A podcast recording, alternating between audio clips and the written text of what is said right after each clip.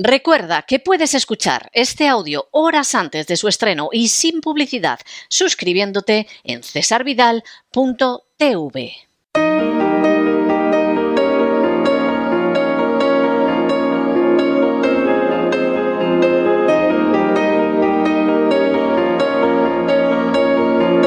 La entrevista.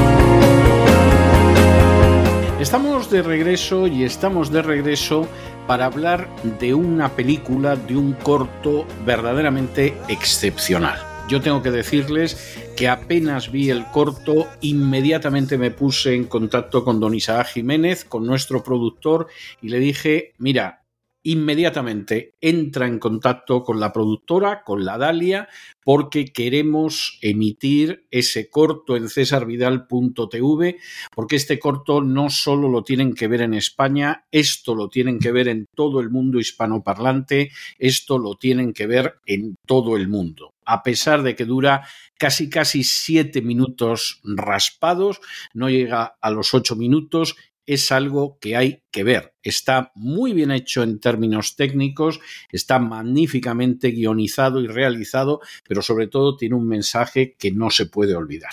El corto, para que ustedes lo sepan, se titula 27 minutos. Y para hablar de lo que relata ese corto, que insistimos, tienen ustedes que ver de manera obligatoria, para hablar de lo que trata, de cómo se concibió la idea del corto, de por qué la utilidad de verlo, tenemos nosotros hoy con nosotros al autor de la idea original, que es don José Luis Rancaño. Don José Luis, muy bienvenido, muy buenas noches. Eh, buenas noches, don César. Es un placer estar, estar contigo y, por supuesto, un honor. Vamos a ver, primera cuestión, ¿cómo nace la idea de realizar este 27 minutos? De don César, teníamos dos razones fundamentales. La primera, la más importante, creíamos que era una obligación moral. Eh, teníamos la obligación, el deber de, de lo que sucedió en España hace muy poco tiempo y especialmente lo teníamos aquellos que nos dedicamos a la cultura, por cierto, te diré, don César, que un sector, especialmente el cinematográfico, muy mezquino con el asunto de la banda criminal y terrorista ETA. Creía, que, eh, que, nuestra obligación moral era, era, mostrar lo que ocurrió y mostrar la, verdad. Y lo queríamos hacer desde un posicionamiento muy claro. A, a, pesar de que pudieran decir que si éramos maniqueos, nosotros, don César, en esta historia teníamos muy claro que no hay grises. No hay ninguna gama de grises. Lo podrá ver en otras, pero no en esta. Esta es una historia de buenos y malos. Los malos son los terroristas y criminales, los buenos son las víctimas de la banda terrorista ETA. Y nosotros solo queríamos dar voz a las víctimas. No nos interesaba eh, la posición de los verdugos, no nos interesaban sus motivaciones, no nos interesaban sus justificaciones. Esa era la razón principal. Y la otra razón es que en la productora estábamos trabajando, don César, en un proyecto que todavía seguimos en él. Queríamos hacer una especie de, remix de, los episodios nacionales ¿eh? a partir de la, de la instauración de la democracia. Y reflexionando dijimos, ¿cuál es el suceso político más importante que ha ocurrido en España? Y lo teníamos eh, claro. Era la actividad de la banda criminal eh, eh, y terrorista de ETA en, democracia. Y esas fueron las dos razones fundamentales, don César, por las que nos, embarcamos en esta historia.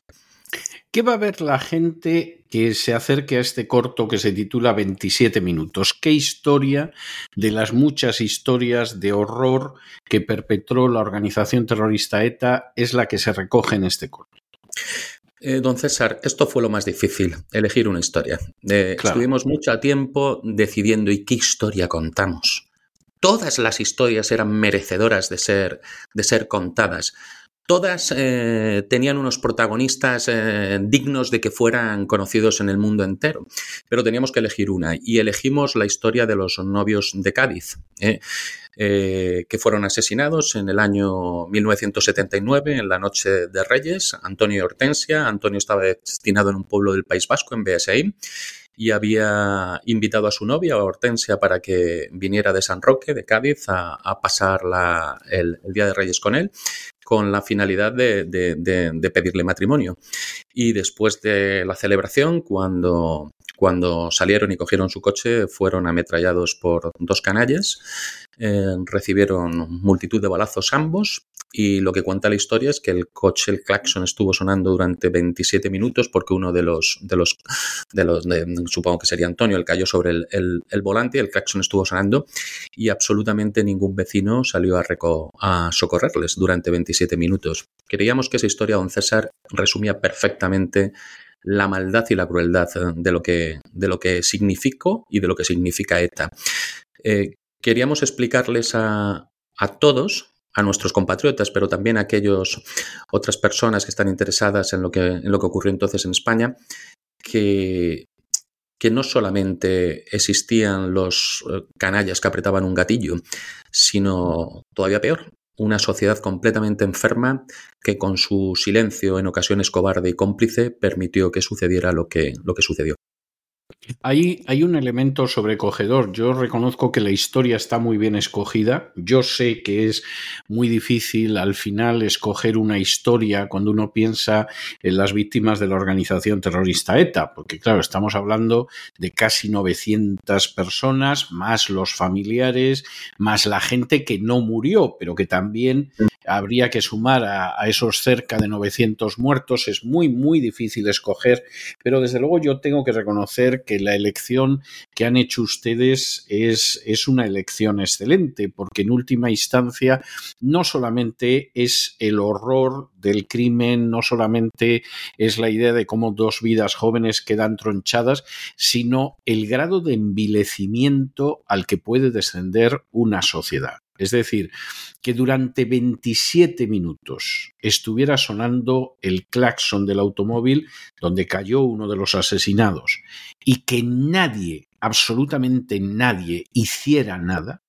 dice mucho de hasta qué punto esa sociedad en términos morales era ya una sociedad podrida, era ya una sociedad absolutamente degenerada y estamos hablando de los años 70.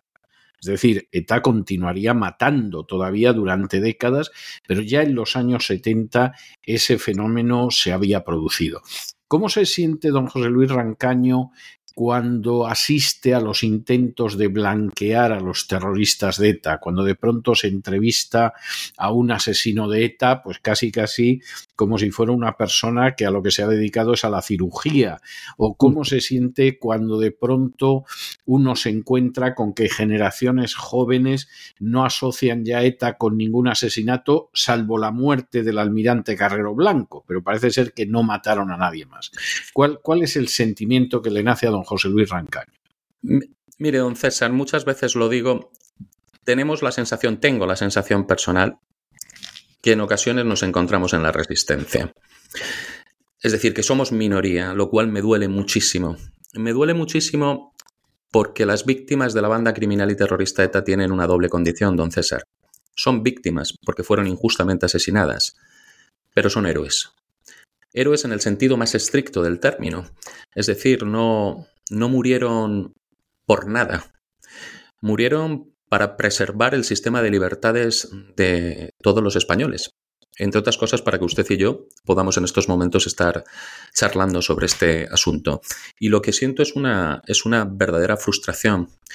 Siento frustración y siento mucho rechazo hacia, hacia nuestra clase política. Yo he renunciado a pedir algo a la izquierda de española. Eh, creo que ellos han tomado su decisión, han virado, han cogido su barca y se han dirigido a donde ellos quieren. Pero hay otra, otra parte de la sociedad española que está representada por, por, por, otro tipo de fuerzas políticas que creo que tampoco están haciendo lo que, lo que se debe de hacer. Un país digno es un país que reconoce a sus víctimas y a sus héroes. Usted que conoce perfectamente la cultura norteamericana sabe de qué, de qué, de qué le estoy hablando. Sí, sí. Eh, y si no sabemos reconocer la, grandeza de nuestros héroes, no merecemos seguir siendo una, una, una, gran nación.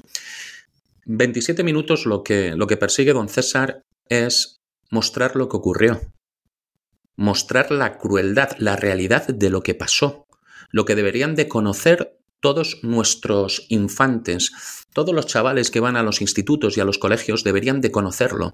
Esto es lo que forja una nación, lo que forja de verdad las entrañas y la fortaleza de una nación.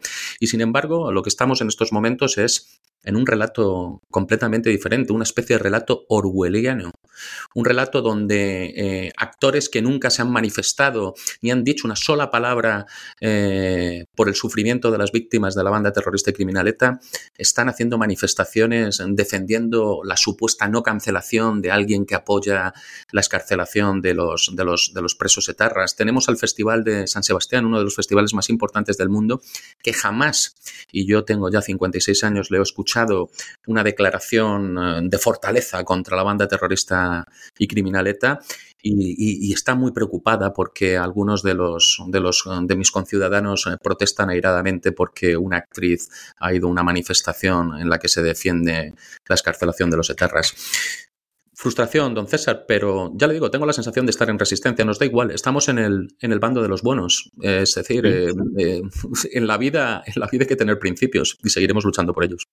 Sí, no me cabe la menor duda. Recordar a la gente que nos escucha que este cortometraje es un cortometraje que además tiene un reparto verdaderamente sensacional. Tiene, tiene actores clásicos, clásicos, como es el caso de Manuel de Blas, pero aquí está Manuel Teódulo, Morgan Blasco, Paloma Montero, eh, Ruth Armas, en fin, no, no voy a mencionar a todos, espero que nadie se ofenda si, si he dejado su nombre fuera, pero verdaderamente es un, es un corto que tiene una categoría cinematográfica extraordinaria, está muy bien hecho, muy bien hecho, a mí me parece que es un magnífico corto y al mismo tiempo el mensaje que lanza y la razón de lanzar ese mensaje lo convierte en todavía más excepcional, más allá de lo que es su calidad cinematográfica innegable. Don José Luis, muchísimas gracias por estos minutos que ha estado con nosotros y por supuesto no hace falta que le diga que estamos encantados de poder difundir al otro lado del Atlántico y, y del Pacífico este corto y que esperamos que además este cortometraje alcance el objetivo para el que se fraguó, que es que la gente conozca la realidad de lo que es ETA, de lo que ha sido ETA y los aspectos morales y los desafíos morales que esto significa para los españoles y para el resto del mundo, independientemente de que aquellas personas que insisten en que las víctimas tengan memoria, dignidad y justicia, pues quizá nos encontremos en minoría. Muchísimas gracias por todo, don José Luis. Muy buenas muchísimas, Muchísimas gracias a usted, don César, primero por su interés por nuestro proyecto y sé que también por el compromiso ético y moral que tiene usted por, por, por defender la memoria, dignidad y justicia de las víctimas de la banda terrorista y criminal. Muchas gracias, don César. Un abrazo muy fuerte.